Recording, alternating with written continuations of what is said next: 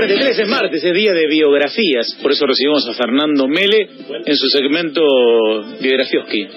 Biografioski, sí, estamos en Biografioski promediando ya el mes de los rusos. Claro. Anticipándonos al mundial eh, que se viene. Nos quedan dos biografías rusas. Dos biografías rusas. De, de mera casualidad fuimos haciendo cronológicamente. Comenzamos con el primer zar, con Iván el Terrible. Sí. Continuamos con algo de cultura, con Tolstoy, ahí por mediados de, del siglo XIX. Y hoy seguimos en el siglo XIX, principios del XX, hablando de Grigori Yefimovich Novik, nacido el 10 de enero de 1869, ahora les voy a decir quién es, por supuesto, en Pobroskoe, en Siberia Occidental. Tuvo una infancia típica de campesino, imaginemos un pueblo en el medio de Siberia, nació el 10 de enero, imaginemos el frío que hacía en En Siberia Siberia, el 10 de enero. el 10 de enero. Em, típica aldea campesina rusa, muy pocos habitantes, hoy, hoy en día tiene 1200 y algo. Se dice que era bastante violento de niño, el pequeño Grigori, em, casi salvaje, pero a su vez el niño decía que la Virgen María lo llamaba por su nombre y que le hablaba. Le decía Grigori. Le decía Grigori, Grigori. o Grigo.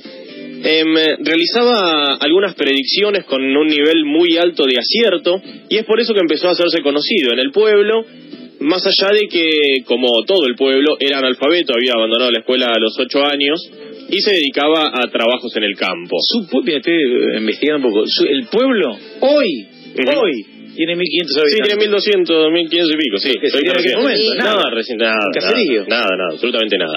Comenzó de adolescente a juntarse con algunos amigos de no muy buenas influencias, junto a los que comenzó a robar y a beber. Empezó a tomar alcohol, empezó a hacer algunas picardías juveniles. Las juntas que valen la Eh, pena. Em, una, algún- alguna ocasión robó, robó unos caballos, Grigori. Lo descubrieron, pero fue perdonado y no fue condenado por la fama esta medio mística que tenía. Por esos años. Sí. entró en contacto con una secta que había sido condenada por la Iglesia Ortodoxa Rusa por herejía, llamados los Hlist o los flagelantes. Este grupo creía que la verdadera fe debía ser algo de dolor, por lo que usaban elementos de autotortura, por eso el nombre de los flagelantes, pero también usaban el sexo y el alcohol como hilo de conexión con Dios. Creían que había que pecar mucho para que el pecado de la tierra se vaya. Una gran excusa inventaron. Y es así cuando le ponen el nombre con el que se lo conoce posteriormente, el depravado, el pervertido, o en ruso, Rasputni, o como lo conocemos hasta la actualidad, Rasputin. Rasputin. Y ese es el personaje de la, Justo de la mañana de hoy. Hoy. Rasputin. Mm. En 1887 se casó con Proskovia Fyodorova y es nombrado líder local de los flagelantes. Sus vecinos empiezan a mirarlos un poco mal porque... Rasputin suena, sí. Mm, claro. Porque... Divididos tiene una canción que se llama Rasputin. Rasputin Hey Jude. Claro. Em, Y fue eh, luchador en Titanes en el ring. También Era un barbudo, era, ¿no? Claro. Tenía una barba larga, se vestía siempre de negro, un personaje de un aspecto muy particular. Em, empezaron a mirarlo mal porque después de cada celebración religiosa se hacían unas orgías y se consumía una cantidad de alcohol que descontrolaba un poco el pequeño ¿Por qué lo pueblo. miraban mal? Y porque no les gustaba mucho. Y esto comienza a llamar la atención nuevamente de la iglesia ortodoxa que decide tomar cartas en el asunto Muy envidiosa. Sí, comienzan a perseguirlos. Y en una de esas persecuciones, Rasputín es detenido y le dicen, flaco, tenés que rajar del pueblo. Por lo que en 1892 se convierte en un mendigo, en un trotamundos, y sus viajes lo llevan a conocer Rusia, Grecia, Tierra Santa, anda vagando todo por ahí, por eh, Asia Occidental. Comienza a practicar el hipnotismo, era un gran orador, empieza a hacer como si fuese la carrera de monje, digamos, aunque nunca termina de recibirse. Tenía unos ojos celestes muy llamativos, pero sobre todo, dicen, una mirada muy penetrante que lograba cautivar a aquellos interlocutores que se cruzaban con él. Decíamos que era un hombre alto, era muy flaco, tenía una barba muy prominente, pelo largo, un aspecto muy desarreglado, pero era muy llamativo. Luego de 10 años de viaje decide volver a Rusia, mendiga por los campos y los campesinos le ofrecían alojamiento y comida a cambio de diferentes curaciones, era algo así como un brujo. Llega a la capital rusa, que por entonces era San Petersburgo, en 1903, y se va a vivir a una pequeña habitación ahí medio perdida mientras sigue con su labor de curandero y empieza a ayudar a la gente más necesitada de la ciudad. Los campesinos a los que había curado en su trayecto hacia San Petersburgo empiezan a viajar a San Petersburgo para visitarlo y es por ello que empieza a llamar la atención y empieza a hacerse un poco conocido en la ciudad. Decíamos, era algo así como un brujo, tenía visiones, predecía el futuro, hacía hipnosis, curaba enfermedades algo extrañas, y es así que empieza a tener cierta fama en San Petersburgo, lo que lo lleva a conocer al inspector de la Academia de Teología de San Petersburgo, Monseñor Teofán, y es así que no solo empieza a vincularse con los pobres, sino con algunos miembros poderosos de la sociedad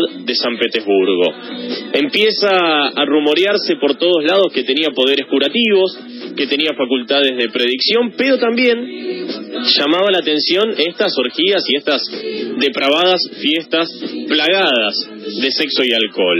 Rasputín era el protagonista principal de todas ellas, porque además existe la leyenda de que Rasputín tenía un elemento... Sí, estaba muy bien... Decía, sí, decía que estaba de dimensiones, unas dimensiones... Porque uno escucha Rasputín parece que fue como un diminutivo. Claro, uno, se imagina un chiquitín. No. no, no, dice que tenía un miembro de unas dimensiones que sus cortejadas parece que quedaban eh, muy conformes. En teoría, si quieren buscarlo aquellos que tienen Google a mano, su miembro está exhibido en el museo en el museo del erotismo de San Petersburgo. Sí, como que no. De, esto es una leyenda. ah, una leyenda. Eh, no, no, no, está exhibido, si quieren verlo. No se sabe si es de él o no. De hecho, yo dudaría eh, de si es humano, incluso. Porque está en un frasco de aceituna y lo abarca todo, casi no entra. El zar en aquel entonces era Nicolás II. Sí, en serio, ahora lo Sí, vas a ver. Eh, parece de, de, de, elefante. Justo hoy que estamos con este tema, parece de elefante, sí. No, no, eso no. eso. señor, eso no es humano. Eso no es humano. No, no Dicen que el miembro se lo, se lo cortaron, lo llevaron primero a París, después apareció en Rusia y que ahora está exhibido en el Museo del Erotismo de San Petersburgo. No me dejas mentir, ¿no? No, es no, no, pero no puede ser. ¿eh? Elefantiásico, elefantiásico. El zar de aquella época era Nicolás II, que estaba casado con, con Alejandra. Alejandra era nieta de la reina Victoria de Inglaterra. La reina Victoria de Inglaterra tenía una enfermedad que eh, era genética y que hizo que tuvieron dos de tres de sus hijos y que además fue eh, plagando un poco cada una de las de las aristocracias europeas de aquel entonces, que era la hemofilia. La hemofilia también la tenía uno de los hijos, el primer hijo varón de el zar Nicolás II y de la zarina Alejandra, que se llamaba Alexei, tenía hemofilia. Ya alguna vez había convocado ellos dos a un brujo, justamente porque no podían tener un hijo varón, que terminó siendo Alexei, a un brujo francés, que nada, terminó siendo un chanta y lo echaron del palacio, pero para ver si podían curar al niño, los zares convocan a Rasputín al Palacio Real en noviembre de 1905. Vení que tenemos enfermo al pibe, dijeron los zares. Una noche lo convocan, entra en el palacio a escondidas, lo hicieron pasar a una habitación oscura donde estaban solo los zares y el niño en una cama. Rasputín entró, como decíamos, siempre vestido de negro, con su barba bien desprolija, con su mirada penetrante, sus pelos largos. Ingresa, saluda a los zares. Jugar por lo visto, no que la mirada así. Em, y enseguida les dice, el zarevich tiene hemofilia, la enfermedad. Esta enfermedad era un secreto de Estado, nadie sabía que tenía eso, por lo tanto ya empezamos bien. Lo saluda, le pide inmediatamente ponerse a rezar al lado del niño, se arrodilla al lado de la cama, se pasa una hora rezando al lado de la cama, y el niño lentamente empieza a incorporarse y a mejorar nada podían hacer con la enfermedad del niño, por lo tanto ya empiezan a, a tomarlo bien, se sorprenden para bien de Rasputín. Le sugirió Rasputín a la zarina que, a la mujer del zar por supuesto, que de allí en adelante se abocara a Dios y a la Virgen y que suplicara de rodillas por su hijo. Ella era muy, muy creyente, muy devota, por lo tanto empieza a verlo a Rasputín casi como un santo. Y el zar, por su parte, escribe al día siguiente en el diario, he conocido a un ser maravilloso, sin dudas es un regalo de Dios, es un enviado de Dios. Y así es que Rasputín empieza a no solo a frecuentar el palacio, sino que se muda al Palacio Real para cuidar al pequeño Zarevich que tenía hemofilia. Después de un tiempo le dieron un cargo público con cierto poder e influencia en el gobierno. Sí, ahí ya está. Y Rasputín empieza a tener... Se acabó el... Y ahí Rasputín y Alejandra empiezan a tener una relación eh, muy cercana, se pasan muchas horas hablando en privado, no Eh, sabemos qué tiempo que hacían, pero el mismo cuento. empiezan a tener una relación muy personal. Em, eh, además... Hoy no te baja de ministro, Rasputín. No, no, loco. Además, eh, el niño, cada vez, el, el nene, el Zarevich, Alexei, cada vez que estaba con Rasputín se curaba. Entonces, nada lo curaba al pibe. Rasputín lo curaba, venga Rasputín con nosotros. Empiezan a tomarlo casi como un santo. Empezó a tener eh, en la corte rusa una, una repercusión muy importante. Raro porque era un hombre, decíamos, muy desarreglado, de aspecto eh, feo, sucio. De hecho, decía que él estaba muy orgulloso porque una vez se cambió los, la ropa interior No. recién a los seis meses. Sí, era un hombre que no estaba orgulloso de no bañarse. Ah. Tenía un- le- en la barba le quedaban los restos de comida y no se los sacaba. No. Sí, un hombre desarreglado. Desastre. Imaginemos ese desastre dentro de la corte rusa, todos muy prolijitos, eh, raro. Tal vez eso era lo que le llamaba la atención. Em, empieza a tener un vínculo muy especial con las mujeres de la corte. Pero ¿cómo fue? Él organizaba orgías muy grandes, bueno. las mujeres lo iban a visitar. Pero para, con ese Para. aspecto tan Eh, desarreglado. Y bueno, algo tenía. Y tenía una... de- Algo tenía. Tenía una... Les dije. Tenía una- Chicos, con ese aspecto, yo te dije. No te social. No, no, no, Sí, sí, sí. claro. No, tenía... Era la mirada penetrante, seguramente. Claro. Seguro. Era esa era la mirada que tenía. No. Pero también, por supuesto, había muchos que estaban en contra de Rasputín, que envidiaban su poder, que no creían en él, y que afirmaban que los zares estaban hipnotizados con el monje loco, así lo llamaban, ya que Nicolás II casi que no tomaba ninguna decisión sin consultarlo. Él vivía en el palacio, vivía con todos los lujos, era asiduo de varios prostíbulos de San Petersburgo, Ah, mira. Sí, eh, cerraba restaurantes a su gusto y hacían los restaurantes lo que él quería. Todos estos temas empiezan a aparecer en los periódicos, lo que empieza... Ahí ya en la pre- periodista. Eh, ya tenía, ya tenía la prensa un buchón amarillista. Ya estaba real. Eh, empieza a haber discusiones entre los nobles y los zares. Los nobles iban y le decían al zar, pero mira lo que está haciendo este tipo acá. Y el zar le decía, pero me cura el pibe. Sí, no voy a hacer otra cosa. Y además las mujeres daban chochas. En 1914 comienza la Primera Guerra Mundial. En un contexto no muy favorable para Rusia, recordemos, en 1905 se da el Domingo Sangriento, una revuelta popular que, que lleva a que el, el ejército ruso asesina a más de 200 personas, hay 8.000 heridos, un, un despelote bárbaro, pero Rusia decide entrar en la, en la Primera Guerra Mundial. Rusia decide entrar en la Primera Guerra Mundial más allá de que Rasputín no puede influir sobre Nicolás y decirle no, no entres, porque estaba convaleciente Rasputín porque una prostituta lo había acuchillado. Mira. Lo acuchilló porque no le había pagado, qué sé yo, entonces fue y lo acuchilló. No pudo convencerlo, entra en la Primera Guerra Mundial, terminan muriendo más de 3 millones de soldados rusos. Es decir, Estaba el mito de que era inmortal, Rasputín. Y ahora vamos, a, muchos rusos. ahora vamos a ver si no lo era. Ajá. Ahora vamos a ver si no lo Mira. era. Em, el zar decide irse al frente de batalla, por lo que deja a Rasputín a cargo del gobierno. En realidad la deja a ella, a la zarina Alejandra, a su mujer, pero el que tomaba las decisiones al fin y al cabo era Rasputín, porque ella no hacía nada sin consultarlo. Y lo primero que hace es, cuando tenés rivales, ¿qué haces? Todos afuera. Todos afuera. Cuando toma el gobierno, todos los rivales de Rasputín afuera. Algunos opositores sugirieron que Rasputín podía incluso ser un espía alemán infiltrado.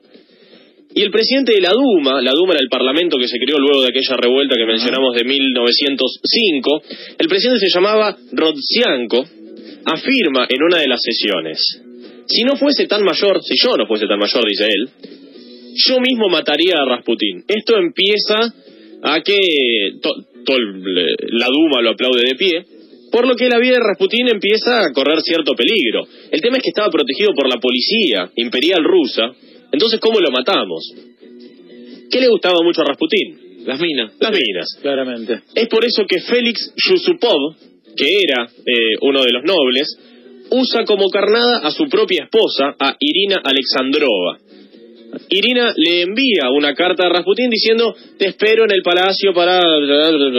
Empieza a seducirlo de tal manera para una cena, el 16 de diciembre de 1916. Bien. Lo recibe Yusupov, este noble, mientras que en el piso de arriba del palacio estaban esperándolo todos los nobles para que les dé la noticia de que Rasputín había muerto, de que finalmente había podido matar a Rasputín. Él lo recibe, le dice que su esposa está atendiendo a otros invitados, por lo que lo invita a un salón donde está, había un, un agasajo de comidas enormes. Em- le convida vino, vino dulce, para empezar a A tentarlo un a- poquito, un poquito. Mucho vino, mucho vino, mucho vino, mucha comida, mucha comida, mucha comida. Resulta que todas las comidas que le ofrece estaban envenenadas con cianuro.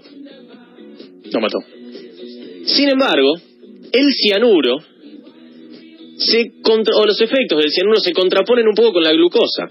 Tanto vino dulce, tanto vino dulce hizo que el cianuro no le haga efecto. Por lo tanto, cansado de que no muera, luego de todo el cianuro que le había puesto, Yusupov le pega un tiro en el pecho. Rasputín cae y Yusupov sube a decirle a los nobles, a sus amigos que lo estaban esperando, finalmente he podido matar a Rasputín. Cuando bajan, el cuerpo de Rasputín ya no estaba. Primer dato de Sí. pseudo inmortalidad. Sí. Siguen el rastro de sangre, van a los jardines del palacio y ven la figura de un hombre alejándose, medio tambaleante, en medio de la oscuridad. Por lo tanto, Yusupov decide vaciarle todo el cargador que tenía, en lo que le restaba en el arma, le vacía todo el cargador en la espalda. Y ahí es que Rasputín cae tendido en el piso. Lo levantan, hacen una, el río que estaba junto al, al, al palacio, el río Neva, que estaba ahí cercano al palacio, estaba con la superficie totalmente congelada. Diciembre, imaginemos diciembre en, en No, pleno San Petersburgo. Tremendo. Estaba congelada la superficie como suele suceder en aquel entonces. Hacen un agujero en la superficie helada del río, tiran el cuerpo de Rasputín, que es encontrado al día siguiente. Rasputín no murió por los disparos, no murió por el cianuro, sino que murió ahogado. Hay una imagen del cuerpo de Rasputín con los brazos levantados, es decir, que intentó luchar para romper el hielo de la superficie